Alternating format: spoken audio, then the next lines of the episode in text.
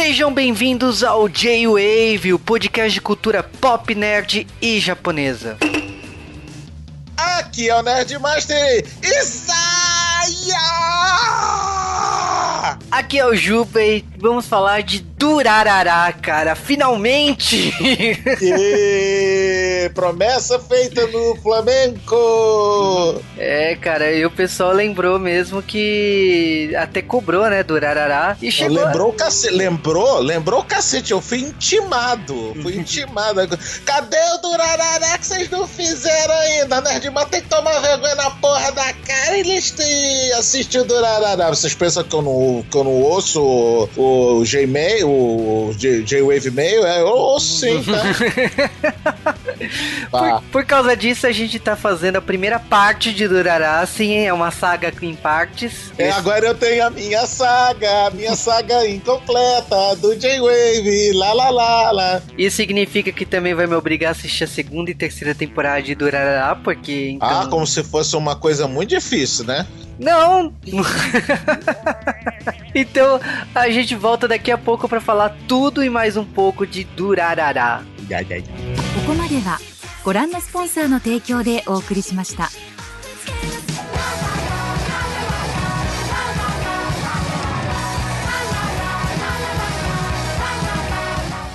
E sejam bem-vindos a mais um Correios do J-Wave. A pergunta que não quer calar, depois de 300 episódios, a gente já recebeu alguma carta? Sim, Sim.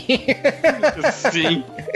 Inclusive com presentes, com camisetas e tal, né? Sim, a gente já recebeu. Já recebi. Mas nunca, mas nunca li, taquei a carta pra cima e coisa, sabe? Show da Xuxa? Nunca fiz isso, não. Eu acho que a gente agora vai ter que ter um show do Juba, cara. Filmando o Juba e jogando cartinha pra cima. Não, porque eu não sou fã do YouTube. Nada de, de pagar mico com em vídeo, não. Prometido, viu, galera? Vocês escutaram aqui. É, né, só que não. Mas esta semana foi uma semana cheia de bombas bombásticas, eu ignorei todas. E eu selecionei as que eu me importo. Pra começar, eu me importo que a Sony tá louca. Cara, a Sony tá louca por qual motivo? É verdade, tem vários. Mas, cara, metade do, do orçamento do teu filme é um ator, então vou usar esse ator a puta que pariu, mesmo que ele seja só um, figurante. É, estamos falando de Homem-Aranha, né? Olha, ou quer dizer, o Homem de Ferro 4, né? Realmente Mas- fez quatro. É aque- aquele garotinho lá do- do- da garagem, ele virou Peter Parker.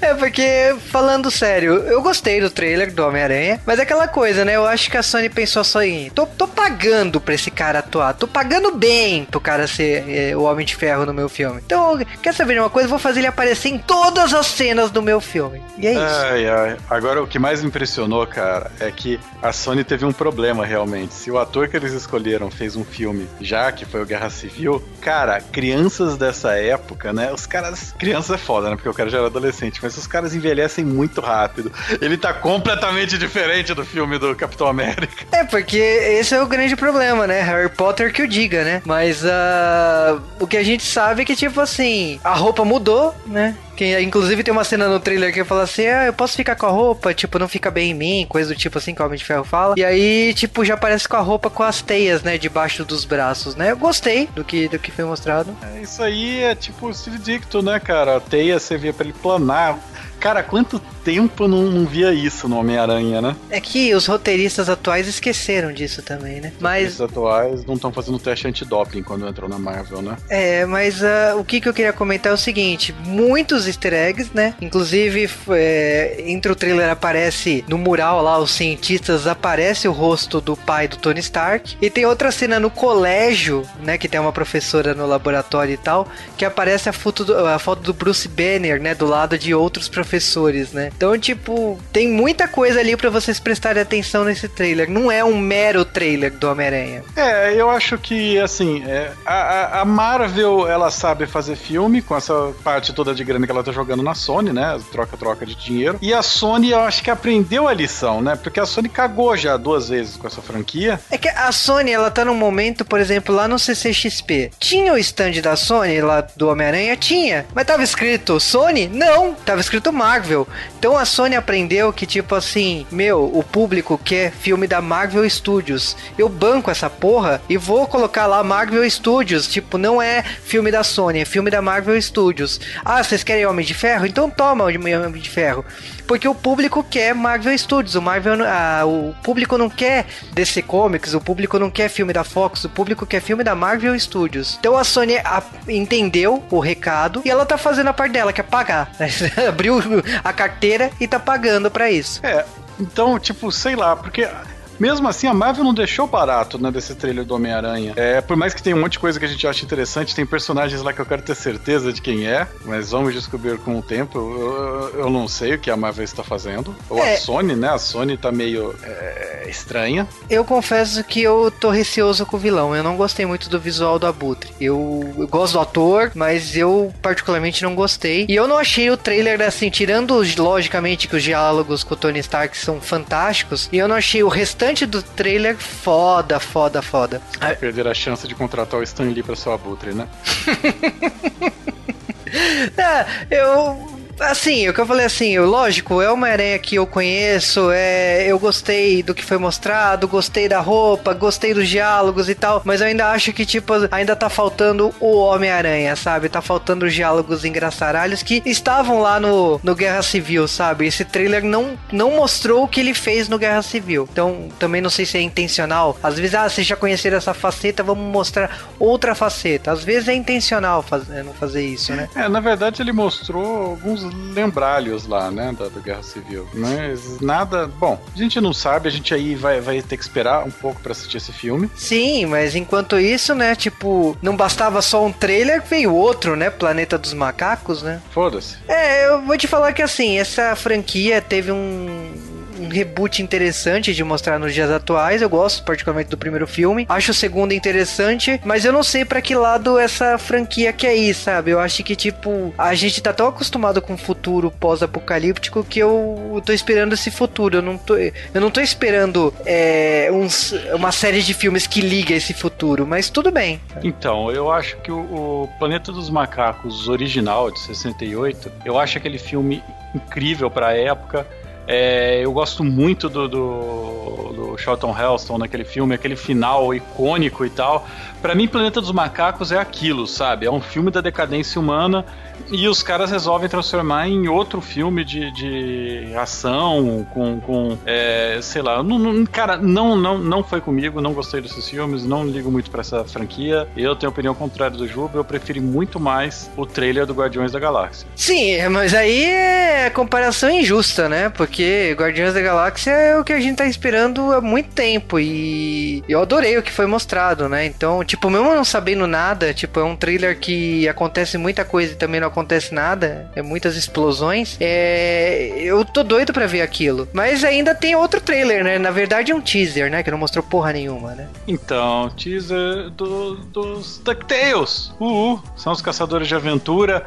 Cara, ó, Disney, vou falar duas coisas para você. Um, não transforme essa, essa música em rap. Não faça isso comigo. Eles estão transformando todos os temas em hip hop, não sei o que. Isso é horrível. E Disney, por favor, não coloque esse traço novo. Eu já sei, eu sei que vocês vão colocar o traço novo, mas não coloque o seu traço novo, Disney. É, o traço. É bom, o traço foi divulgado, né? Que é o é, novo, cara. É, eu achei uma bosta. É o traço do Car Banks, né? Que eles estão falando, né? É, é o caramba, porque não. Mas eu, sabe, eu quero esperar, porque quando a Disney lançou essa continuação do Rei Leão, eu achei o traço bonito e tal, mas eu confesso que o roteiro não me empolgou, não. Eu não sei se eu que envelheci, mas eu tive problemas de ver a, a nova série do Rei Leão. Tipo, lógico, é, é, é em, relação a Timão e Pumba, é anos-luz mais inteligente com o roteiro, mas não não me cativou, mas eu acho que eu não sou mais o público-alvo deles, então...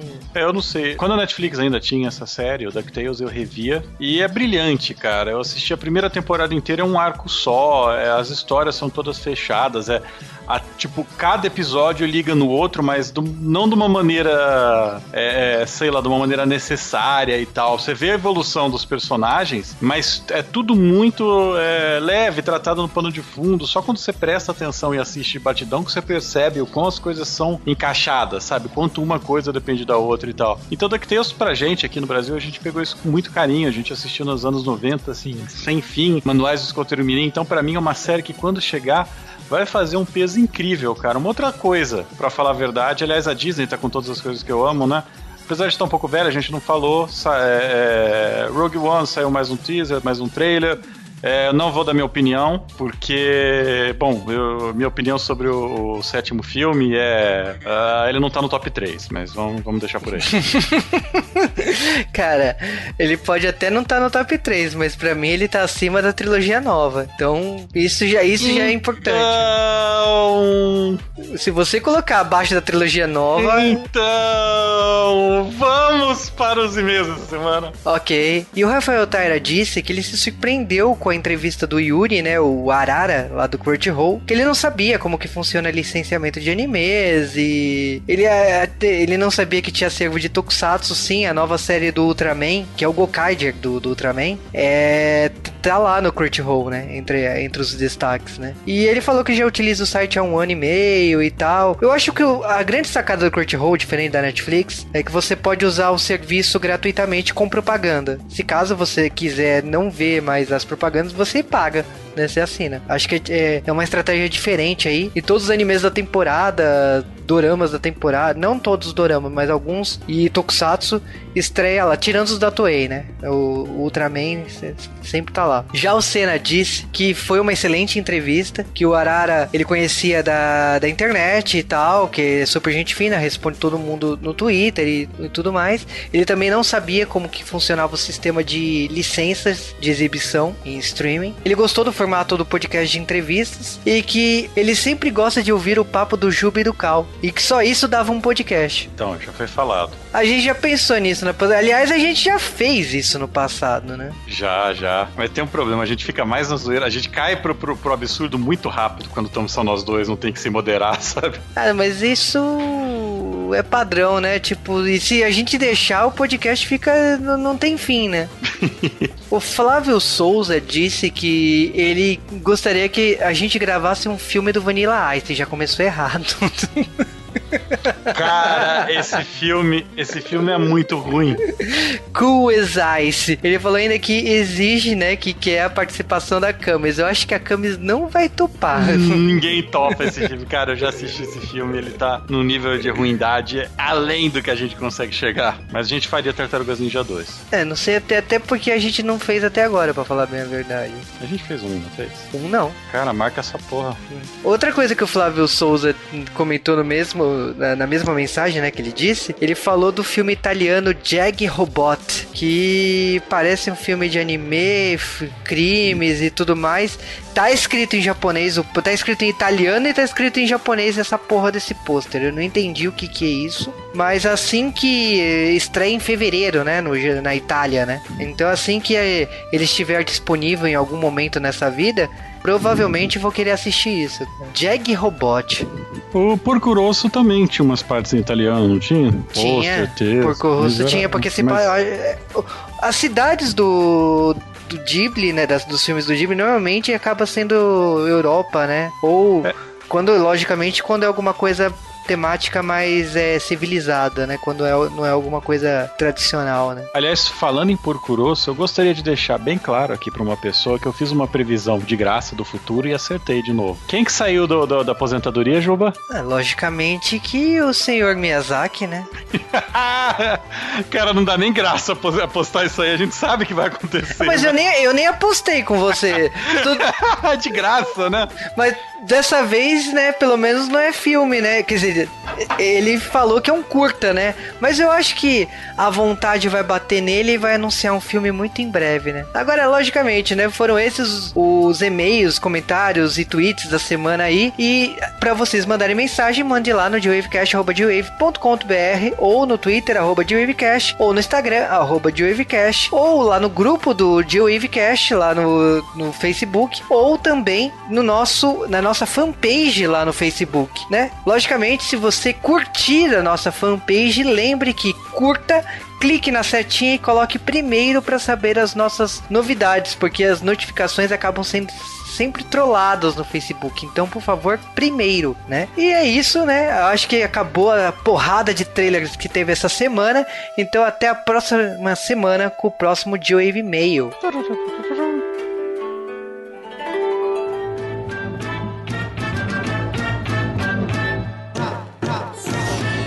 Mas antes da gente falar a respeito de Durarará, nós vamos falar agora de curiosidades de Durarará. O que, é que a gente tem de curiosidade aí, seu Juvacum?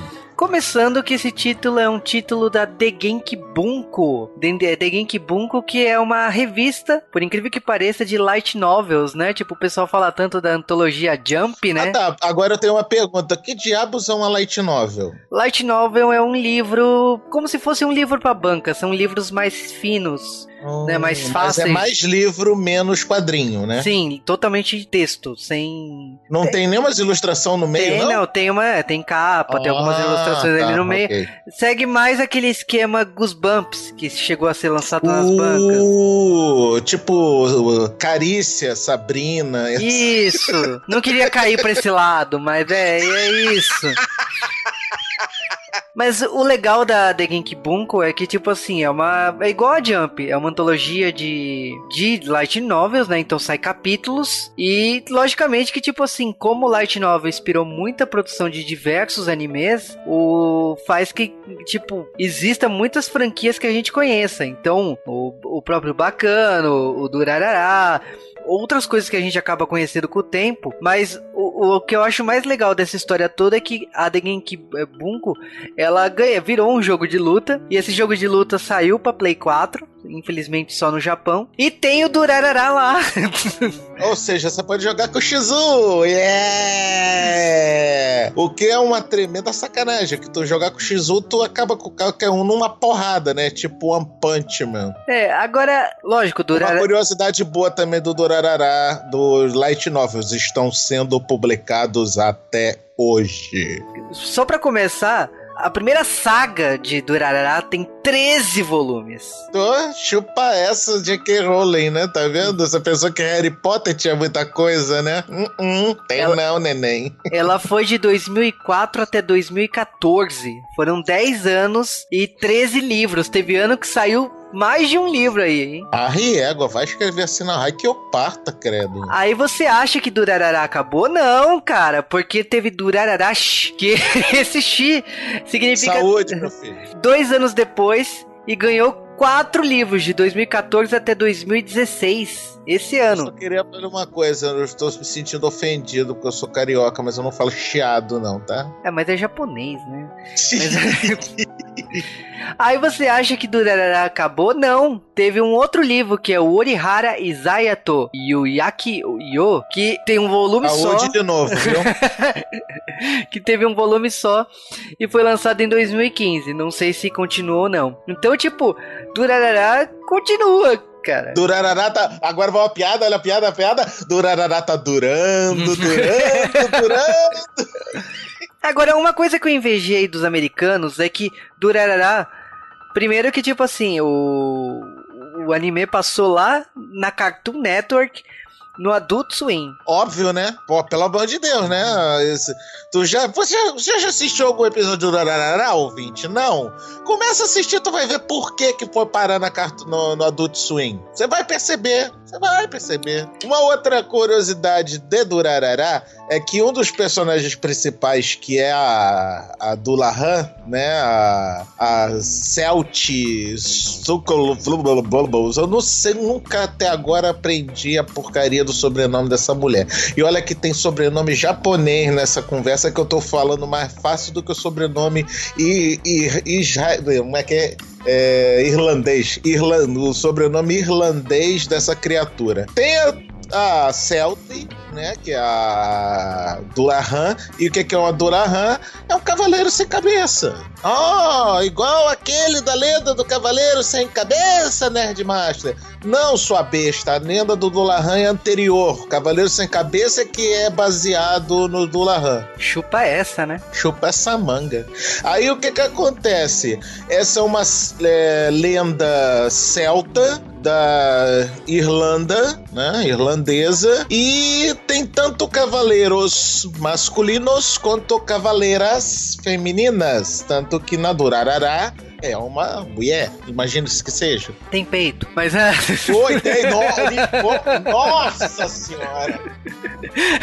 Brincadeiras à parte, é, Durarara foi criada por Ryoho Narita e teve ilustrações, no caso aí do mangá, pelo Suzuhito Yasuda. No anime teve o roteiro de Noburo Takagi. Uh, vale lembrar que o mangá saiu lá no Japão pela Square Enix né? A produtora de Final Fantasy, que é uma editora de mangás lá no Japão. E o, o primeiro anime foi produzido de janeiro a junho de 2010 até bem recente, né? Pra parar pra pensar. É, eu achei curioso o anime continuar cinco anos depois. É que o pessoal tinha que respirar um pouco depois da explosão de cabeça que acontece no final da primeira temporada, né? Sim, aí no caso foi só em 2015 até 2016, né? Que acabou em março desse ano, né? Cara, Durarará é um negócio tão popular lá no Japão que teve, como a gente acabou de falar, light novel, mangá, anime e web rádio. Exatamente, também virou web rádio, cara. É impressionante. Ou seja, eles fizeram podcast. Exato. O, o, eu acho que o, o Durarará é tipo, é, é uma obra que, aliás, virou jogo também, né? De PSP. Ah, sim, tem jogo pro, pro PSP, tem, tem jogo pro PSP. Então, tipo assim, todas as mídias possíveis Durará esteve. E... É, o que, que não tem jogo no Japão, né? Eles é. fizeram o jogo até de estupro. e bom, depois dessas curiosidades do Urará, lógico que a gente vai falar mais coisas durante a série. A gente volta daqui a pouco.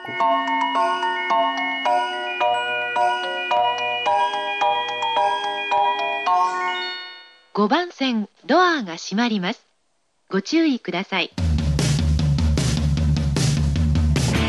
裏切りの夕焼け厄介に絡みつく汗を 咲くようにしてマシンは叫ぶ歌うように。Blow out loud 無口な妖精はそこにいる。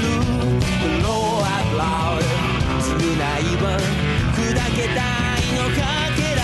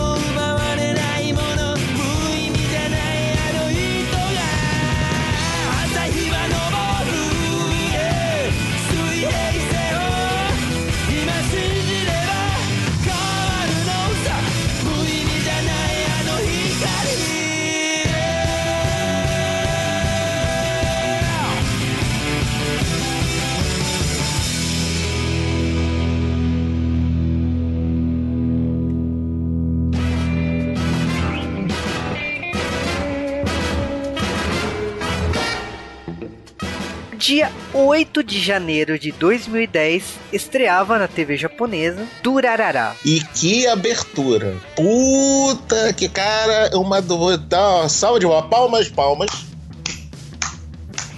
Puta que pariu, que abertura foda da primeira temporada de Urararará, cara. É uma coisa que ele fez de favor pro, pro quem tava assistindo, né, pros espectadores, porque é personagem a rodo Durarará. É personagem a baldes no Durarará. Porque uma coisa que Durarará não tem, e Juba está aqui para não me deixar mentir sozinho, é protagonista, né? É, uma coisa que eu acho que o, Durará tem é, são focos diferentes. Então, tipo, eu tava até pensando como falar isso no podcast e eu pensei assim, o Durará é uma aula de roteiro. Porque. Sim, sim. É, se você pensa em Dragon Ball, você pensa que o primeiro episódio é o Goku e a Bulma. Se você pensa em Sailor Moon, você pensa que é a Luna e a Serena lá, Sailor Moon, lutando contra o primeiro vilão. Tudo é muito simples na, nos animes e mangás. Focam em um personagem, em um detalhe. E Durarara não. O primeiro episódio, por mais que seja a chegada de, do Mikado Ryogamini na região de Ikebukuro, em Tóquio, é interessante que, tipo assim, ele é acaba sendo apresentado a todos os personagens no primeiro episódio. Todos. Uma, uma perguntinha que eu fiquei com dúvida disso enquanto eu assistia. O nome dele é Ryugamini? Ryugamini. O Mikado é o sobrenome? Exatamente. Ah, ok. Ou seja, foda-se. O, o, o que eu acho legal é a diferença, né? Porque o Mikado é do interior e tal. E aí, tipo assim, um amigo dele que veio uns anos antes. O nome, o nome dele tem algum. Você que conhece mais da cultura japonesa, eu sou muito babaca, eu sei, desculpa, ouvintes. Eu, eu vou parar de interromper o Juba, eu prometo. Eu não vou ser tão babaca assim, não. Mas o nome dele tem alguma coisa de caipira? Porque todo mundo vai falar o nome dele e achar que ele é de outro planeta. Olha, sinceramente, assim, eu não tenho também tanto conhecimento de kanji que nessa, nessa parte, nome japonês tem tem leitura de é a leitura dos caracteres mais, é, mais complicados, né? Então eu não, eu não sei dizer se Mikado Ryugamini tem algum trocadilho no nome, ou se tem alguma coisa escrita que acaba soando ridículo, mas realmente o pessoal fica tirando sarro, mas é aquela piada que a gente acaba perdendo na tradução, porque não. É. Mas a. O legal é que, tipo assim, ele tem um amigo mais novo lá, que é o. Aliás, um amigo que tava morando na cidade grande, que é o Masao Mikida. E ele, tipo assim, já tem cabelo descolorido, ele já tá com visual de Tóquio, né? Já tá. Uhum, já está picha. e aí, o que que acontece? A primeira coisa que ele falou assim: olha, vamos conhecer o bairro, vamos apresentar as pessoas, e ele começa a andar pela região. E foi, vamos lá, né? Então você tá sendo apresentado ao Shizu Adima, que é o. que tem que ele tem umas brigas ali na, no bairro bairro, o Isaiah Orihara, que tipo também tem uma rixa como se fosse duas, é, duas facções diferentes, né, com o Shizu. Você tem a garota sendo sequestrada por, por um encontro virtual que ela marcou ali. Você tá vendo, tipo, cada, cada personagem. Tem o Simon. Simon, que para mim é a melhor coisa que tem na série, porque. Cara, o Simon, o Simon é muito. É, cara, é, é muito bizarro, porque o que diabos os japoneses têm contra narizes? Então. Ouvinte, o vamos, vamos parar não, uma pausazinha rápida pra gente falar sobre Simon Breskenev. Olha que nome bonito, né? Simon Breskenev. Sim, é russo. O nome já diz tudo, né? Tá, o Simon não diz tanto, mas Breskenev, porra, é russo, né? Ok. Só que ele é um russo negro. Ele é um russo com de mãe africana e pai russo que tem um bar de sushi russo. do, do, distrito lá de Keburuco. Cara, que que é o sushi, Russo? Russo sushi, Russo sushi, é gostoso, é barato, nosso peixe é de verdade. Caceta, pô, tá bom, ok. A primeira, a primeira coisa, assim, eu sei que é caricato pra caramba, mas na hora que ele falou assim, vendemos o autêntico sushi russo, eu falei, caralho, veio com vodka no sushi, porque é a única coisa que eu penso na... sushi russo, em vez de fazer com saque, você faz com vodka. Porque é, quando ele fala sushi autêntico da Rússia, eu falei, né, tudo bem. Tipo, no Brasil a gente também coloca morango, coloca umas coisas bizarras no sushi, mas eu, eu não faço ideia o que, a, o que na Rússia põe no sushi, né? Ok, agora me explica o que que os japoneses têm contra narizes. Ah, não faço ideia, não. Porque o Simon não tem. O Simon não tem. Acho que só o Simon. Ah, tá. A Dola Rami não tem, mas ela não tem a cabeça toda também, né? É. Mas o, o Simon, eu acho que assim, o, o personagem, ele é totalmente inusitado. Eu nunca, tipo, na hora que eu vi ele fisicamente, nunca passou na minha cabeça que ele fosse russo. Nunca. Por que será, né? E aí, é, aí você é só preconceituoso se eu falar. Mas a o Simon, eu acho que tipo, ele é outra outra coisa, porque quando você viaja pro Japão, realmente você vê muitos, é, muitos, muitos caras negros né, nesse tipo de região faz, vendendo serviço de prostituição e até que são estrangeiras. Normalmente eles não vendem serviço de prostituição de garotas japonesas. Normalmente. Que Aliás, falando em estereótipo, desculpa, mas eu tenho que interromper mais uma vez. Falando em estereótipo, o que, que é aquele italiano maluco, né? Ai, cara. Sou japonês, a nipo, nippone, cara. E, nem sei que eu tô falando certo, mas dane-se. mas é muito legal. Eu acho que, tipo assim, você tá sendo apresentado os personagens e, e cada situação é maluca. Tipo, você vê uma máquina de daqueles de refrigerante de rua voando pelos ares, aí o Mikado olha assim. Cortesia do Shizu. Você até me perguntou se tem uma origem pros poderes dele. Não, não tem. Ele conta, não, eles contam, eles contam. Tem uma origem sim, tem um episódio que conta por que, que, ele, tem, que ele tem essa força absurda. Depois eu falo isso, então. Mas é. Eu, eu acho muito legal a questão dos personagens, mas vamos lá. O legal é que, tipo assim, passou o primeiro episódio, tipo, o Mikado agora mudou de cidade, tá em nova escola e tudo mais. Você acha que o episódio seguinte será sobre ele? Não. Ele não é o protagonista. Não existe protagonista no Durarara. Quer dizer, até existe, mas depende do arco. Porque você, você tá sendo apresentado a todos os personagens e praticamente cada episódio é um foco em um personagem diferente. Acho que essa é a grande sacada do roteiro do, do Durarara. Então a gente tem no segundo episódio, a gente vai um pouco mais além aí na, no, nos personagens e a gente vai conhecendo um pouco mais o passado desse, é, do. No caso aí, a gente acaba conhecendo também um pouco mais do passado do Masao Mikida. A gente acaba conhecendo também a história escola que o Mikado foi estudar. Ele não é o protagonista do episódio, mas você vê o Mikado ali no fundo do episódio. Somos então... apresentados a Ri Sonorara e seu par de peitos. Exatamente. Eu acho engraçado aquele aluno que você não dá nada para ele no plot da história, que o cara chega e ele, tipo assim, é o bambambam bam, bam da escola, mas é o rebelde sem causa, e fala que ele não vai estudar mais na escola porque não. Ah, o Seiji e, a Jiri, né? Puta, que. Mas eu, eu peguei a antipatia desse filho da puta no primeiro segundo que ele apareceu. Ah, cheguei aqui, o senhor tá atrasado, seu Yagiri. É, eu sei, tô atrasado, é que eu vim aqui só pra dizer que eu não venho mais pra escola, não. Tô não, tem outras coisas para fazer na minha vida. É, vocês não têm importância pra mim, não, foda-se. Aí o velhinho professor, ô, oh, volta aqui, matei, matei, volta aqui, espera eu, filho mago. Foi embora.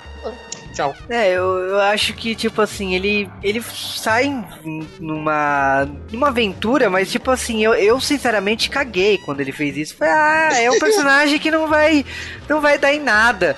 Só que o Durarara te vinga depois das coisas, porque ele vai ah, lá. Ah, não deixa ponto sem nó, não.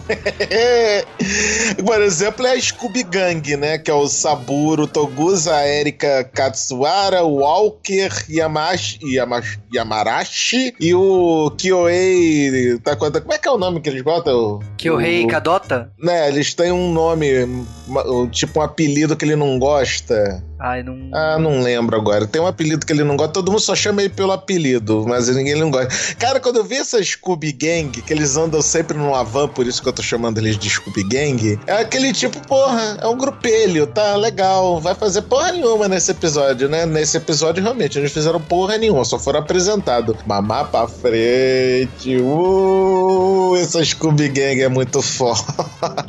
É, eu, eu acho que, tipo assim, o, o legal é que, tipo, você tá sendo apresentado os personagens, mas tem tramas sendo contadas. Tipo, tem uma trama que tá sendo arrastada aí e sem, sem, sempre citada em cada episódio. Então, por exemplo, a gente. Tramas tem... e subtramas. Sim, por exemplo, os dólares. Você não sabe o que, que são Isso. o que são eles. Você sabe que é uma facção que se formou, tipo, há uns dois, três anos ali, com, ganhou uma força maior no último ano, mas que, tipo assim, foi surgindo aos poucos. Ninguém sabe quem é quem, porque normalmente geralmente as facções usavam uma cor. Então, tipo, a cor vermelha, a cor amarela, a cor verde. Só que os, o dólar não usa uma, uma cor. Então não dá para saber quem eles são. O, lá pelo quinto, sexto episódio, a gente fica com certeza absoluta que a Scooby Gang são os dólares, né? A gente fica com aquela impressão, ah, eles são os dólares. Ah, olha aí, ó, são eles os dólares. Depois a gente descobre que, tolinho, vocês não sabem de nada, inocente. Mas eu, o, que, o, o que eu acho mais bacana no final do primeiro episódio do, do Mikado é que você, até então, era um anime pé no chão. Por mais que você tenha visto uma máquina voando no meio do episódio, ainda. Mas isso é normal.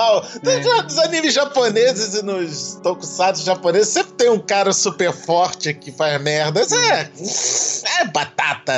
É, então, super força, eu, tipo assim, tem o Sano do Rurouni Kenshin, tem esse tipo de coisa pra mim é normal. Aí, de repente, você é apresentado a Celt, né? E aí, a... quando ela aparece lá, motoqueira, que tem, você até percebe que tem alguma coisa errada, que tem um som de cavalo enquanto ela tá usando a moto.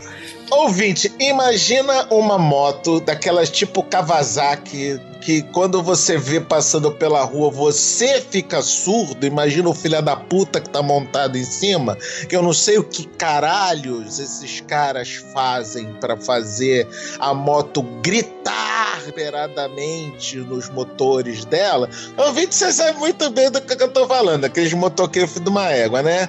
Agora imagina uma moto dessa estilo Kawasaki, totalmente preta, sem farol, isso é importante, sem farol, com uma motoqueira também totalmente vestida de preto, com a, com a exceção do capacete, que é um amarelo ovo chamativo, com duas orelhas de gato. Aquilo é orelha de gato. Ninguém me tira da cabeça aquela porra daquele aerofólio, é, é a orelha de gato naquela porra daquele capacete. Beleza? Beleza. Aí a moto vem. Faz, faz aquele. Manuel! Não, não faz Manuel. Ela faz. Ela faz barulho de cavalo. Exatamente. E cara. toca o bonde. Cara, eu vou te falar que é de longe, mas de longe é a melhor personagem. E, tipo, enfia assim, com dois pés nas costas, o sobrenatural do, no Durarara, porque até então você tava achando que era um anime de dia, de, do dia a dia, né, lá do Japão, né? Então você tava falando assim, ah, de boa, sabe? Mais uma coisa normal. Não. Não que fosse ruim, quem é essa? Aí o Kida fazendo aquela pose de babaca, ah, eu sei mais que você, seu trouxa. Ah, é a Cavaleira Negra, é a motoqueira negra, uma lenda urbana daqui da cidade, que ela passa e você não ouve a moto dela, só ouve esse relinchar de cavalo e ninguém sabe. Todo mundo diz que, inclusive, ela não tem cabeça. Oi? Exatamente. E aí que, tipo assim, eu acho que o anime tem uma liberdade poética muito grande, porque a gente ouve a voz dela às vezes, mas, tipo, não tem uma cabeça para falar a voz dela. Não, a gente não ouve a voz dela, a gente ouve alguém lendo o letreiro das coisas que ela escreve. É tipo Garfield, a gente lê o pensamento dela. Porque a gente tá falando, ué, mas por que, que a gente não ouviria ela, Juba? O que, que tem de mais? Sim, ela não tem cabeça de verdade. Ela é literalmente uma cavaleira sem cabeça, crianças. Exatamente. Aí tem toda uma história, porque tipo disso, por que, que ela foi pro Japão, por que, que ela, por que, que ela até mudou de cavalo pra moto. Ah, tempos atuais, né? Logicamente, né? Motoqueiro fantasma Imagina também. Imagina um cavaleiro sem cabeça andando de cavalo é. no tempo de hoje. Ia ser muito bizarro, falar sério. Ah, detalhe, vamos contar como é que ela é assim, o capacete? Você quer fazer as honras, Juba? Como é que ela Cara, é seu cacete. É, tipo assim, ela tem uma. É, ela tem um um lugar, tipo, o pescoço dela. E ela, quando ela expressa, quando ela demonstra raiva, tipo, quando ela anda e fala assim com a pessoa, sai uma nuvem negra do, do pescoço dela, né? E ela. Saca motoqueiro fantasma? Saca motoqueiro fantasma, ouvinte? Tira a caveira, deixa só o fogo. Só que em vez de fogo, fumaça. É a. É a. A selfie. Selfie. E eu gosto que, tipo assim, ela usa uh, o celular dela para conversar com as pessoas, ela escreve rápido e mostra a tela da, pra pessoa, ela escreve no, na hora de tomar banho, ela escreve na, na no, no vidro do, do box. Então, tipo assim, ela, ela No começo, antes dela virar essa motoqueira, ela escrevia num caderninho com caneta. Então, é- eu acho que é genial a forma que ela existe. Tipo, por mais que ela não fale e ao mesmo tempo ela fale, é o melhor personagem. Aí ela tem uma É o rela- mais carismático, com certeza. né, e ela tem uma relação com o Shinra Kishitani, que é o. Que, tipo, diria que é um médico dela e que cuida dela pra saber se ela tá. Médico, médico barra cientista maluco. Sim, até porque pra poder cuidar de um caso desse tem que ser maluco. Mas o que eu acho que. é- Porra, o que eu digo o pai dele, o, Ju, o, Shi- o Shingen Ishigami também, que é o tão maluco, mas tão maluco que ele anda por aí com máscara de gás porque ele acha que o ar de Tóquio é muito poluído. Exatamente. Então, tipo, o Shinra, ele, ele tem alguns parafusos a menos aí, mas eu acho que ele tem uma relação de amor com a Celt. Acho não, tenho certeza a relação de amor que tem com a Celt. Não, com certeza. Ele se apaixonou pela primeira vez que ela viu a cabeça da Celt o, sem o corpo. Inclusive, tipo assim, fala que fica muito melhor sem a cabeça do que com a cabeça. Ele é a Oh. declaração de amor logo no primeiro episódio, diga-se passagem. Então a gente já sabe que, tipo, o, a relação que eles têm. E a gente tá vendo, tipo assim, como que eu falei, a série não tem foco nos personagens, tipo, não existe um personagens principais. A gente tá sendo apresentado cada dia um personagem diferente. Então, a gente tá vendo o Sage lá que fugiu com a garota que ele amava. E você acha que é uma garota normal? Não. Tem uma história por trás da, da Mika Harima. que no começo do, do desenho a gente não sabe que ela é a Mika Harima, porque inclusive uma coisa que eu achei fantástico, um detalhezinho fantástico na abertura, por que que eu gosto tanto da abertura de Durarará? Porque ela vai mostrando os personagens e botando os nomes, para você já ir martelando os nomes na cabeça e não ficar perdido, afinal de contas são 17 personagens, venhamos e convenhamos, né?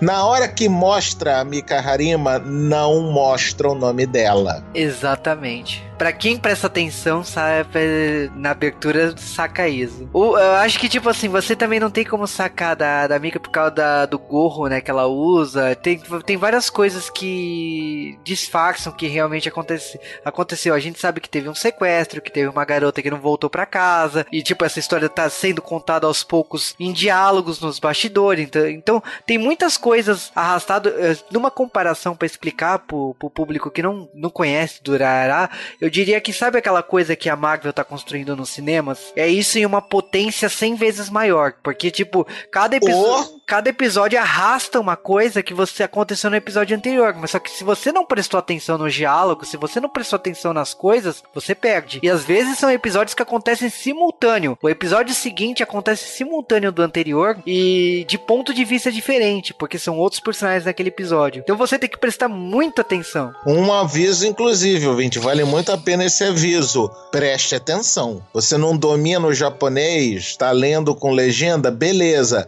Pausa, lê, volta, assiste, reprisa.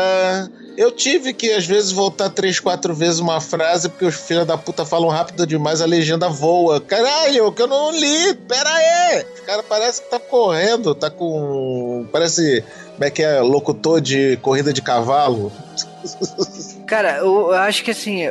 Mas ao mesmo tempo, os diálogos, é, eu acho eles fáceis pra quem estuda japonês, porque é, eu vou te falar que tem- Obrigado. Não, não, mas Obrigado. Você Não, só tá é- dizendo que eu sou um merda, Não, né? não, não, Obrigado, não, não, não, não, não. O que eu quero dizer é que, tipo assim, existe animes que eu não entendo nada do que tá sendo falado. E tem anime. então, tipo, tem coisas que eu não entendo nada. E você, tipo, você tem que prestar realmente muita atenção, porque talvez seja um sotaque de uma região, você, você realmente não É entende. verdade. O legal é. É. que, tipo assim, o, a gente tem. É, eu, assim, percebi que o, a, a fala dos personagens é uma coisa fácil de entender, não, n- não extremamente fácil, mas é fácil de entender. E tem uma coisa também que eles usam muito um chat que parece um Mirk da vida, que eles usam pra conversar. Inclusive a Celt tá nesse chat Sim, uma também. sala de bate-papo do UOL. Você percebeu que a Celt também é uma das pessoas que usa o chat? Sim, sim. E aí a, esse chat também é bom pra é um texto mais fácil de, de ler também pra quem é aluno de japonês, né? Então é uma, é uma coisa que é, é, é gostoso pra testar seu nível de japonês, né? Mas ah, independente disso, cada episódio a gente tá vendo os personagens. Então, por exemplo, tem o episódio do Simon, que ele tá, ele vai contando o passado dele, por que, que ele foi parar no Japão e tal, a família dele e tal. A gente tem a. O Simon, inclusive, ele é o narrador de muitos episódios dessa primeira leva Sim. de. Não só ele, praticamente todo mundo narra. Principalmente se o episódio for focado em você, você é o narrador daquele episódio. Tem um episódio, por exemplo, que explica os poderes do Shizu, que é o Shizu que tá narrando o episódio. Exatamente. E eu, eu, eu acho que é legal ver essa rixa de, de, de facções, né? Vamos dizer assim. Então, o Shizuko, o Isaiah, você vendo que eles têm alguma coisa estranha e, tipo, a, a ficha não cai. Sabe aquela pessoa que você não adianta, cara? O seu santo não dá com essa pessoa. E é. O Shizu, o Shizu e o Isaiah não são facções. O Shizu e o Isaiah é simplesmente um vai com a cara do outro e foda-se. Não tem nada a ver com gangue, nada a ver com nada. É só um não vai com a cara do outro e foda-se. É tipo, o Shizu enxerga o Isaiah numa esquina, pega a primeira máquina de venda e taca nele e foda-se. É, mas é, é que tipo assim, a Celt é uma garota, é uma é uma motoqueira que ela presta serviços pra quem convoca. Então tem coisas que, por não, exemplo, não, não, não, não, não, não, não, não, não, não, não, não, não, não, não, não, não, não, não. Vamos botar o nome correto? Ela é uma motogirl, OK, uma motogirl. não é? Sim. Mas o que eu acho que, tipo assim, ela presta um serviço, ela, ela presta serviço de agiotagem, de pegar o dinheiro de quem tá devendo, ela presta. Ela presta diversos é uma motogirl serviços. hardcore, É. meu filho, mas é motogirl. Não é, É. as quebradas do bagulho, meu irmão. E ela, e tipo assim, tem horas que o Isaiah chama, como tem horas que ela faz serviço pro Shizu. Então, tipo, tem. é, independente do Acho que. que pro Shizu, não é que ela não faça, ela faz também serviços pro Shizu, mas eu meio que no, com o Shizu ela tem um, um quê de amizade, de cara, porra, tu sabe como é que é a vida dessa de aberração, você sabe como é que essa aberração se sente. Não tem? É sim, eu, eu acho que você tá correto nisso. Ela presta, ela, ela presta serviço pra. Aliás, ela tá sobrevivendo, né? Eu acho que ela tá. Ela presta serviço pra todo mundo. Quem chegar no 0800 dela e contratar, ela vai e faz. Ela não se preocupa com quem é que tá contratando, não. É claro que o Isaiah, depois a gente descobre que o Isaiah é tipo o, o Donald Trump do, do Durarará, né? Que é o milionário que, fa que faz e acontece, a mente maligna por, por, por trás de uma porrada de coisas, né? Não tudo, mas por uma porrada de coisas. Aí ele acaba sendo o que mais contrata, né? Porque ele é o vendedor de informações, né? O informante. Aí ele. O, o que, que um milionário vira informante? Não sei porquê, mas dane-se, né? Isso não vem ao caso agora. E só pra contextualizar, que a gente tá falando, ah, o Shizu pega uma máquina de venda e taca. Sim, ele é forte desse jeito. É super forte. Ah, pô, mas por que não tem explicação? Sim, tem explicação. O Shizu sabe-se Deus por quê. Aí realmente é sabe-se Deus por quê. Ele não tem os controles é, adrenais que fazem com que a adrenalina corra fluidamente pelo corpo. Ou seja, ele vive de adrenalina o tempo todo. Ele tem tanta adrenali- adrenalina correndo no corpo dele que ele pega um, um poste no meio da rua e arranca do, do, do, do chão e dá-lhe como se fosse taco de beisebol sem fazer o menor esforço. Claro que isso no começo da carreira dele quebrava osso toda a vida dele, mas de tanto quebrar, de tanto quebrar, de tanto quebrar o osso, os recalcificavam e ele agora praticamente não quebra mais merda nenhuma, só quebra a cara de todo mundo. Eu, eu, eu, tipo. Eu achei. Ok, a explicação. Beleza. Mas. É bunda, não, É. eu sei, é bunda. Eu, eu concordo, é uma explicação bunda, mas é a explicação que deram no anime. O, o que eu acho bacana do. Também é que, tipo assim, ok, a gente abandonou lá o Mikado lá no começo, mas é legal vo- você perceber que, tipo assim, a, a Sonohara, ela tem uma história aí de, tipo. Uma frustração que ela tem dentro da casa dela e ela começa essa relação de amizade, né, com o Mikado e com o Masaomi. Que, Vou tipo, falar, não é só amizade, não. Rola um, um triângulo amoroso. Pelo menos os dois garotos querem ela. Ela que não quer porra Ah, nenhuma com o- ninguém, né? Mas é a história. é, mas o Masaomi ele pega qualquer uma, né? Tipo, tá aí na Não, o natureza. Masaomi, é, o Masaomi, o Masaomi é estilo Ryu da espada de madeira do do, do Shaman King, ou então tipo Brock no, no Pokémon, Pego, viu saia na frente ele sai correndo. Exatamente, então você vê, tipo, tem duas minas lá sentadas no banco de boa, ela vai lá e ele vai lá e canta elas. E tipo, ele é cara de pau mesmo. Então, é, é qualquer coisa. Agora, o Mikado ele tá se acostumando com Tóquio e tal, e ele tá apaixonado pela Sonohara. E você vê que ele tá gostando dela. Só que É ele aquela tem... paixão caipira de ficar com o rostinho vermelho. Exatamente. Oh, que bonitinho.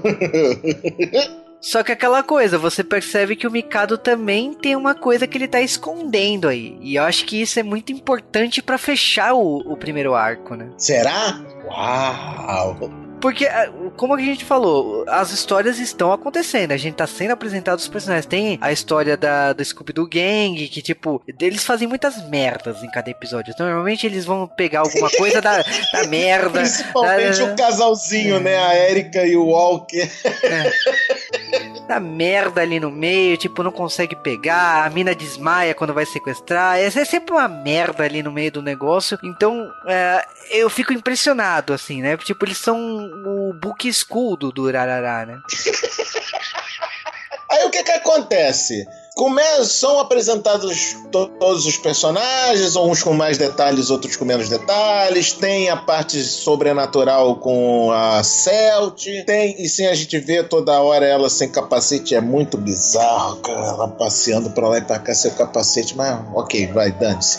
Aí é, tem as historinhas de, de escola do, do Mikado, do, do Kida e da Sonohara. E o Yagiri com a namorada bizonha dele, passando pra lá e pra cá, tal coisa. E a Scooby Gang tentando salvar meio mundo. O Shizu dando porrada no, no Isaiah. E o Simon tentando vender sushi. E o Caramba 4 tá tudo misturado, tudo junto.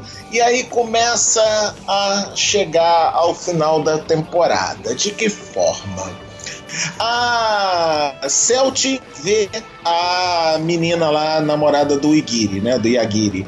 E a garota é a cara da Celt. A Celt, a cabeça da Celt é a cabeça da guria, da guria calada, da guria que não fala porra nenhuma, namorada do Yagiri. Inclusive, ela tem uma marca no pescoço como se realmente tivesse sofrido uma cirurgia de implante de cabeça ali. A Celt fica louca, porra, aquilo ali é minha cabeça, o que, que a minha cabeça tá fazendo no corpo daquela garota? Ela fica louca, ela fica doida pra perseguir aquela guria. Aí a guria foge, lógico, tu veio uma porra de uma motoqueira maluca pra cima de você. O que você faz? Você foge. Aí a guria foge, bate em quem? No Mikado. Por que não? que coincidência, né? E o Mikado foge com a garota. A garota foge com o Mikado. E aí vai a Scooby Gang atrás deles, vai a, a Celt da sua motoca cavalo maluca. O Shizu também se mete nessa conversa. Acho que até o Simon se mete nessa conversa, não lembro agora. Mas todo mundo atrás de todo mundo e ninguém atrás de ninguém ao mesmo tempo. Final das contas, Isaiah estava planejando toda essa história desde o começo. A irmã do Yagiri é a dona da, da empresa farmacologista do mal, que por acaso está com a verdadeira cabeça da, da, da, da Dulahan tá lá na empresa farmacológica mal e eles acabam falando, não, não, peraí, você quer ver a garota? Beleza, o que, que você quer ver a garota? Porque ela tem minha cabeça. Você tem certeza que é a tua cabeça? Porra, eu, como é que eu não vou saber que é a minha cabeça? É, mas eu não quero fazer mal pra garota, só quero saber por que, que a minha cabeça tá na cabeça dessa garota.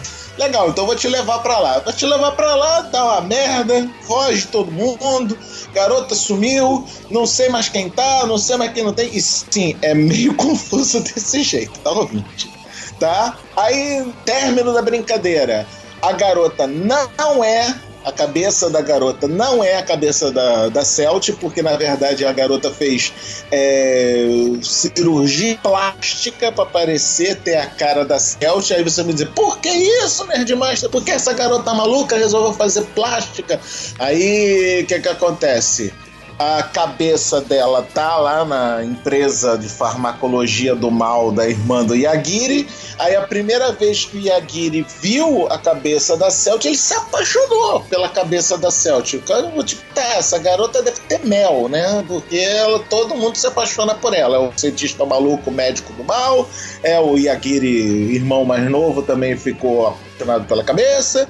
Aí beleza. A irmã não queria se desfazer da cabeça. a cabeça, sei lá por quê, ela guarda aquela cabeça lá, foda-se. Pra o irmão sossegar o facho, o que, que ela fez? Pegou a garotinha que era Stalker, e sim, ouvintes, é falado inclusive de Stalkers do Arará. A garota que é essa tal da como é que é o nome dela? A Mika, Mika Harima, é, é stalker do Seiji Yagiri. Aí a garota é tão stalker, é tão tarada no, no cara que ela se sujeitou a fazer uma cirurgia plástica na cara e fazer uma tatuagem barra cicatriz do mal no, no pescoço para o cara achar que a cabeça da maluca, da, da Celt, tá no corpo da Harima. A esse ponto a loucura. Olha só que absurdo como é que pode um negócio desse. Beleza, então tá bom, a cabeça da Celt não é a cabeça que tá em cima da Harima,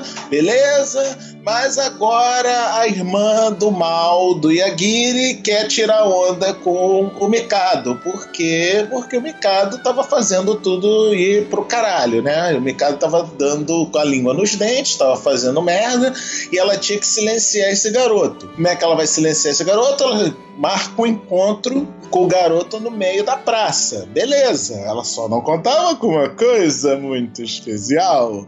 O Mikado é a porra do fundador dos dólares. Como é que pode uma coisa dessa, seu Jubacum? Cara, é foda isso. Foda, foda, foda. Porque eu vou te falar que assim, a história, a história tá numa adrenalina sem fim, assim, você tá nesse nesse negócio. Eu vou te falar que o negócio das cabeças é tipo, ok, tipo, a mina foi morta e trocaram a cabeça. Não, na verdade é a mina que só deixou uma cicatriz no pescoço para enganar o tal do Sage, porque ela é apaixonada por ele. Tipo, é, vai, vai trocando sua cabeça, vai, vai bagunçando sua cabeça. E depois o Mikado que você tá achando que, tipo, uh, as coisas estão se consolidando de um jeito e você acha que o Mikado ele é ou não é o cara, né, dessa primeira temporada. Né? Ah, mas uma outra coisa que tá vindo também, tá indo nessas subtramas, é a história que os dólares são muito fodas, né? E quem é dólar? Quem é? Você é dólar? Sim, eu sou dólar. Você também é do dólar? Nossa, então, pô, legal, legal saber disso. Aí o Mikado, sabendo que vai dar merda pro lado dele, o que que ele faz? Já tem a porrada de gente se achando dólar. Porque quando você vira dólar, você ganha o acesso àquele chat. Aquele chat que a gente tava falando do, da sala de bate-papo do UOL, na verdade era a sala de bate-papo dos dólares, né? Então são os dólares falando com os dólares, né? Aí todo mundo é dólar, tem uma porrada de gente dólar. E o que, que o mercado pensou? Tá, vai dar merda pro meu lado? Então eu vou fazer, sabe o que? Eu sou administrador dessa bagaça, eu sou fundador desta merda. O que, que eu faço então? Eu vou mandar um e-mail para todo mundo se encontrar na praça para me proteger da maligna do Sage. Sensacional! Cara, o problema é que, tipo assim, o dólar, na, na prática, qualquer um pode ser dólar. Então... Ele começou com uma espécie de clube dos bons amigos.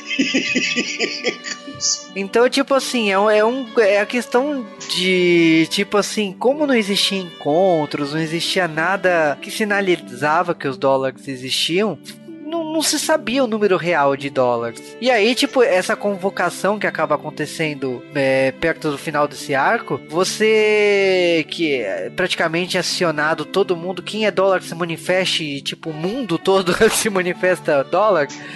é, inclusive personagens de outras séries, é, que o autor também criou Bacano, então aparece os personagens de Bacano também se de, declarando dólar. Então, tipo. Agora, desculpa, eu preciso fazer uma piada idiota. Você não fica chateado comigo, não, mas foi muito bacana o pessoal do Bacana aparecer. Eu acho bacana isso, também acho.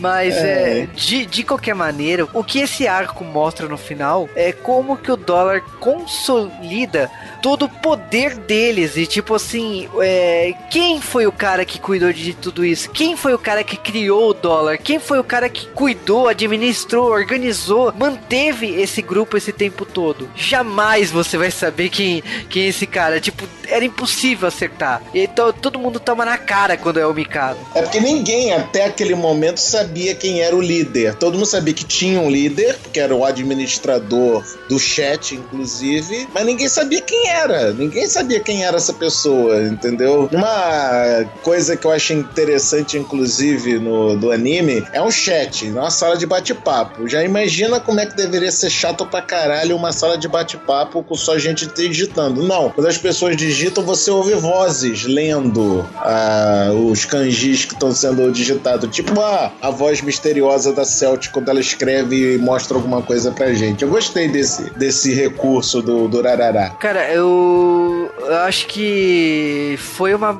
foi uma maneira assim genial de, de pensar, né? De, como eu falei, é uma, o Durará é uma aula de roteiro. É, é tipo você você, é, você que não tá acostumado, aliás, tá acostumado com animes mais normais, assim, shonens mais normais, é, é você acaba surpreendido pela, é, pela forma que a história é apresentada. O, o Kida, ele, ele não é esse bobinho garanhão que todo mundo acha. Na verdade, ele cuidou e até, digamos que ele foi um líder da, da, da, fra, da, da facção lá amarela. Tipo, ele teve um grupo lá amarelo e que e é por isso que ele usa muitas roupas amarelas. Por isso que ele tem o cabelo amarelo. Também. Então é por é, então tipo assim, parece que de repente o Mikado seguiu inconscientemente os passos do amigo dele. Tipo, eles são de dois grupos diferentes aí no final das contas. Por mais que uma É, mas o engraçado é que o Mikado fez os dólares antes de ir para Tóquio. Sim, mas é porque ele já tinha pretensão de ir, né? Então ele ele foi, ele escolheu o lugar, ele foi brotando em chats, ele foi criando esse ambiente antes de realmente morar lá. Eu, eu acho que esse é o plano genial, porque num dia não dava para supor de jeito nenhum. E mesmo a gente sabendo que ele é o fundador do Dólares, não significa que público soube. Eu acho que também é quem mora lá na cidade, quem, quem, quem é o próprio membro dos Dólares, não, não sabe o que quem é o líder deles, né? A, a gente É, que porque sabe. foi só um e-mail que chegou, tu não sabe quem mandou. Exatamente. Então, isso que é o bacana. Aí, de repente, a gente, tipo assim, a gente vai acabar o podcast aqui? Sim, porque, tipo, o primeiro arco da história acaba aqui. Tem uma segun, um segundo arco dessa primeira temporada, do 12 em diante. Aliás, tem outros arcos aí na história e que, tipo, merecem ser contados da mesma maneira. O primeiro arco, que é o Mikado, aquele cara lá do primeiro episódio que a gente achava que ele não era o protagonista, sim, ele acabou, pelo menos nesse arco, se tornando protagonista. Ah, cara, é mais ou menos. Eu acho que a Celt é mais protagonista do que ele. A Celt ela aparece mais em cena do que ele, pra te falar bem a verdade. É que tem os núcleos, né? Tem o núcleo da Scooby Gang, tem o núcleo dos dólares, tem o núcleo da escola do Mikado e tem o núcleo da Celt. Então não tem nenhum protagonista. Dá pra falar que a cidade é o protagonista, né? Que a história é da cidade lá do, do, do desse distrito de Dekuburu Kuruku. Aí que eu, eu- te pergunto, você acha que a série em si, então, ela segue uma lógica de novela? Sim, sim. Lembra bastante as novelas brasileiras. Mas ao mesmo tempo eu acho que o roteiro é anos luz daqui. Tipo, por mais que tenha a lógica da novela brasileira, né? De, desse- dessa questão de núcleos, eu acho o roteiro ele tão costurado, porque no nosso caso a gente tem uma história muito extensa, né? Ah, Muitos mas leve em capítulos. consideração que novela brasileira são 200 e paulada capítulos, né? Enquanto que o Durarará durou 12, né, pô? Exatamente. Então a gente tem esse esse diferencial aí. Agora eu passo logicamente pro Nerd Master, eu gostaria muito de saber o que você achou de Durarara no final das contas. Antes de mais nada, eu quero te dizer, senhor Jubacum, que eu quero lhe agradecer de todo o coração por você ter me apresentado o Durarará. Acho que com o Durarará você pagou o fato de eu ter te apresentado o Samurai Flamengo. Ah, cara, é que tipo assim, realmente o quando você falou do Samurai Flamenco, o Takahiro Mori, né, que é o diretor do anime, ele cuidou do Samurai Flamenco como ele durou, é, ele cuidou de Durarará. Então, explodiu Tá, tá muito tá tá tá perto, cara, tu per- consegue perceber que é o mesmo diretor porque tá muito bem dirigido, cara. Tá muito, muito bem dirigido. E eu sei que, tipo assim, esse cara é tão foda, esse diretor, que ele foi lá e, tipo assim, ele criou o estúdio dele depois. Tanto que a segunda temporada do Durará foi o estúdio dele que fez. Tipo, já não é o estúdio que ele, tra que ele trabalhou. Então, tipo, ele realmente ele cresceu lá no, lá no Japão a ponto de ter o seu próprio estúdio. Porque o Durará, a primeira temporada, ele foi feita pela Brain Base. E na segunda temporada já, já mudou de, de estúdio. E esse, você, você lendo, tipo, talvez essa segunda temporada só ganhou luz verde porque foi o estúdio do cara.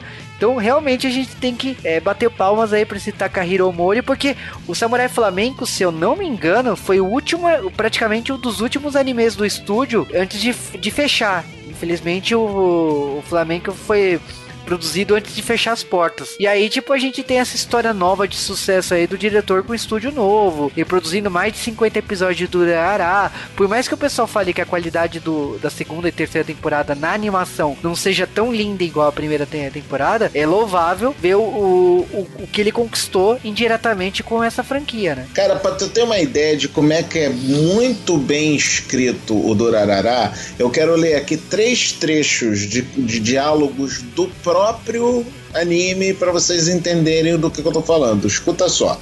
As coisas acontecem nessa cidade à primeira vista não tendo relação nenhuma, mas com certeza estão conectadas de alguma forma. Isso provavelmente envolve algum tipo estranho de raciocínio que nenhum de nós consegue imaginar.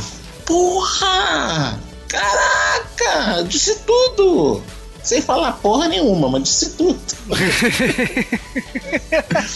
Bom, minha opinião, cara, Durarará é sensacional. Você começa achando que vai ser um animezinho bobo do tipo cotidiano japonês, mas aí tu vê gente jogando máquina de venda pelo ar, você começa a ver motoqueira fantasma com poderes sobrenaturais. Cara, a história é sensacional. O roteiro é amarradíssimo, não tem nenhuma ponta solta.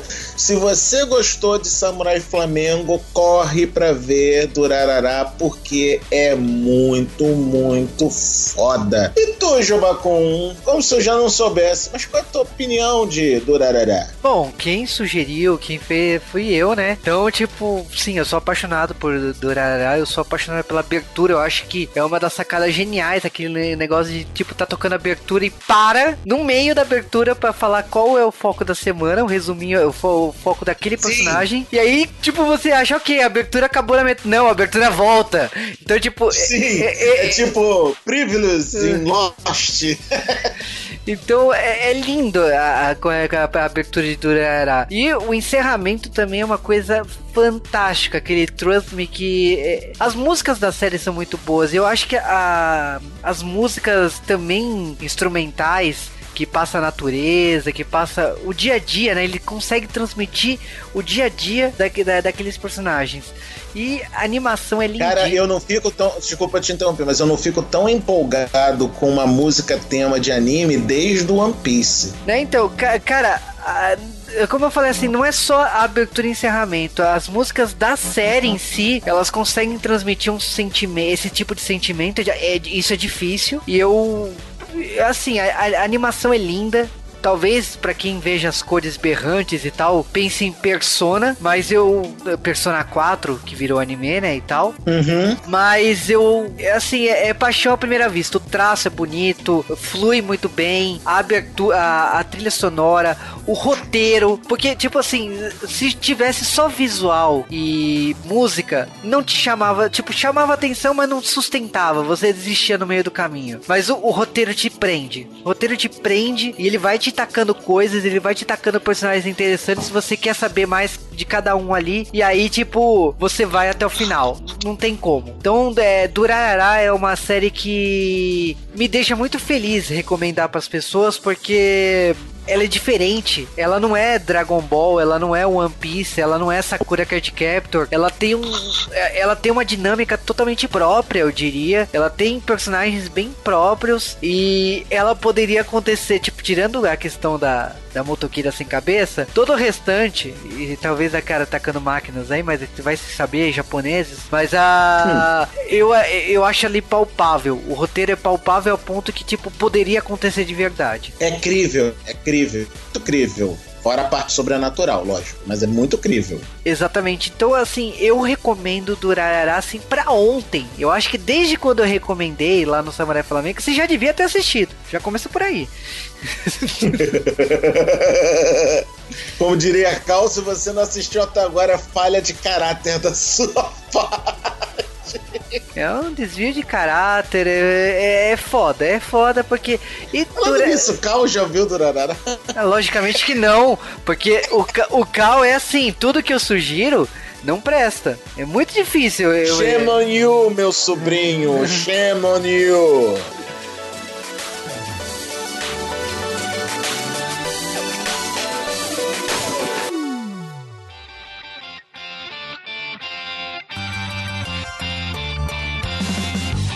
E aí, ouvintes do G-Wave, é aquele momento que a gente tem que avisar, né? Que a gente está entrando em férias ou um pequeno hiato aí. Seja porque é período de festas, né? Natal, Ano Novo e tal. Mas o G-Wave nos últimos anos a gente nunca mais tirou férias, né? Tirando quando aconteceu algum problema muito grave. E, a gente, e eu, pelo menos, percebi que nas últimas semanas eu não estou conseguindo entregar o podcast no prazo. Teve provas, teve exames aí, e tem algum, alguns outros problemas pessoais. Então a gente, eu, né, conversei com o Cal e a gente pensou muito que precisamos de férias. Aliás, mas eu, porque o Cal ele tirou férias alguns anos, aí ele tirou acho que praticamente um ano e meio, dois anos de férias. E depois de uma conversa séria que a gente teve, ele na verdade, ele me dá uma bronca já faz mais de um ano que eu devia parar o podcast para me focar na minha carreira profissional, do mesmo jeito que ele se focou na carreira profissional dele. E ele tá se saindo muito bem nisso e eu fico muito feliz por ele pela carreira profissional. Do mesmo jeito que outras pessoas do J-Wave também teve sucesso profissional quando decidiram se focar nas suas respectivas carreiras. Por exemplo, o Daigo, que fez o site do J-Wave, é, nos ajudou muito a nos tornar profissionais. E hoje, tipo assim, ele tem uma carreira profissional brilhante e eu fico muito feliz toda vez que eu leio alguma notícia dele, seja de troca de, de empresa, seja porque subiu aí na, em termos profissionais. E o Cal a mesma coisa, que ele praticamente trabalha né, o dia todo, finais de semana, faz frilas e tal. E a gente, tipo assim, o D-Wave é um podcast gratuito. Então, tipo, Uh, a gente nunca cobrou de vocês, a gente nunca fez nada que falasse, olha, é, pra gente continuar existindo precisa da ajuda de vocês. Lógico, a gente tá pensando em algumas coisas como é, trazer alguns projetos aí, fina, financiamento coletivo. É uma ideia, porque muitos podcasts fizeram isso. Eu acho que de repente a edição se tornando paga, né, que é uma coisa que demora tanto pro podcast, pode ser interessante, mas no momento eu acho que o, o, o Joe Wave ele precisa parar um pouquinho, até para se reinventar. A gente pensa muito em mudar a abertura do podcast, mudar os blocos e tal, e enquanto ele está em produção, a gente vai levando e levando não significa mudar, não significa rejuvenescer o podcast algumas coisas a gente fez com o tempo de fazer podcast de cultura japonesa, é, voltar com sessão da tarde e continuar alguns podcasts do passado. Mas eu acho que, tipo assim, você tem que parar para poder olhar de fora. Então, é, o G-Wave tá parando. Não significa que o podcast está parando para sempre. Significa que a gente tá tirando férias. E ano que vem a gente volta, talvez quinzenal. E com essa periodicidade quinzenal, a gente, eu e o Cal, a gente espera ter um maior controle do podcast e também é, trazer o que o público curtia lá nos primeiros anos, porque pra galera que começou a ouvir o G-Wave em 2009, 2010, o G-Wave nasceu quinzenal. Então, era por isso, a gente demorava 15 dias para poder fazer um podcast igual de Power Rangers, de Evangelion e tal. E nós queremos voltar a ser como que era antes lá atrás. Então, de repente, fazendo esse tipo de coisa, é, o podcast pode voltar a ser como era há sete anos atrás. E acho que tem muitas coisas aí envolvidas. Eu acho que ah, todo mundo precisa estar ok, na mesma sintonia, para o podcast estar tá ok, sabe? Tá funcionando em pleno vapor. O Dash ele vai continuar produzindo entrevistas pro G-Wave até, até o momento. acredito que ele também te, esteja gravando outros podcasts com outras equipes aí do G-Wave. E acredito que, é, por sorte, aí vai acabar aparecendo é, na hora ou não aqui no G-Wave. Então é isso. A gente deseja um Feliz Natal, um Feliz Ano Novo. Eu espero que vocês é, não fiquem tristes ou chateados ou qualquer coisa do tipo. Eu acho que o J-Wave tem mais de. tá chegando na, perto dos 400 podcasts. Se você contar J-Wave Pocket, J-Wave Mail, J-Wave não sei o que. Se você contar todos esses podcasts. E tem muito de wave aí para lá para trás. Então, tipo assim, sempre ouça a gente pelos outros podcasts, né? Do, esses 400 podcasts que a gente tem aí na nossa história. E não não pense que o J-Wave está acabando. O J-Wave não está acabando. O J-Wave só está em férias. E assim, né, logicamente como todo canal global, só que não, a gente volta depois do carnaval. Então a gente deseja aí umas boas férias pra gente e pra vocês aí do outro lado. Então, mata né.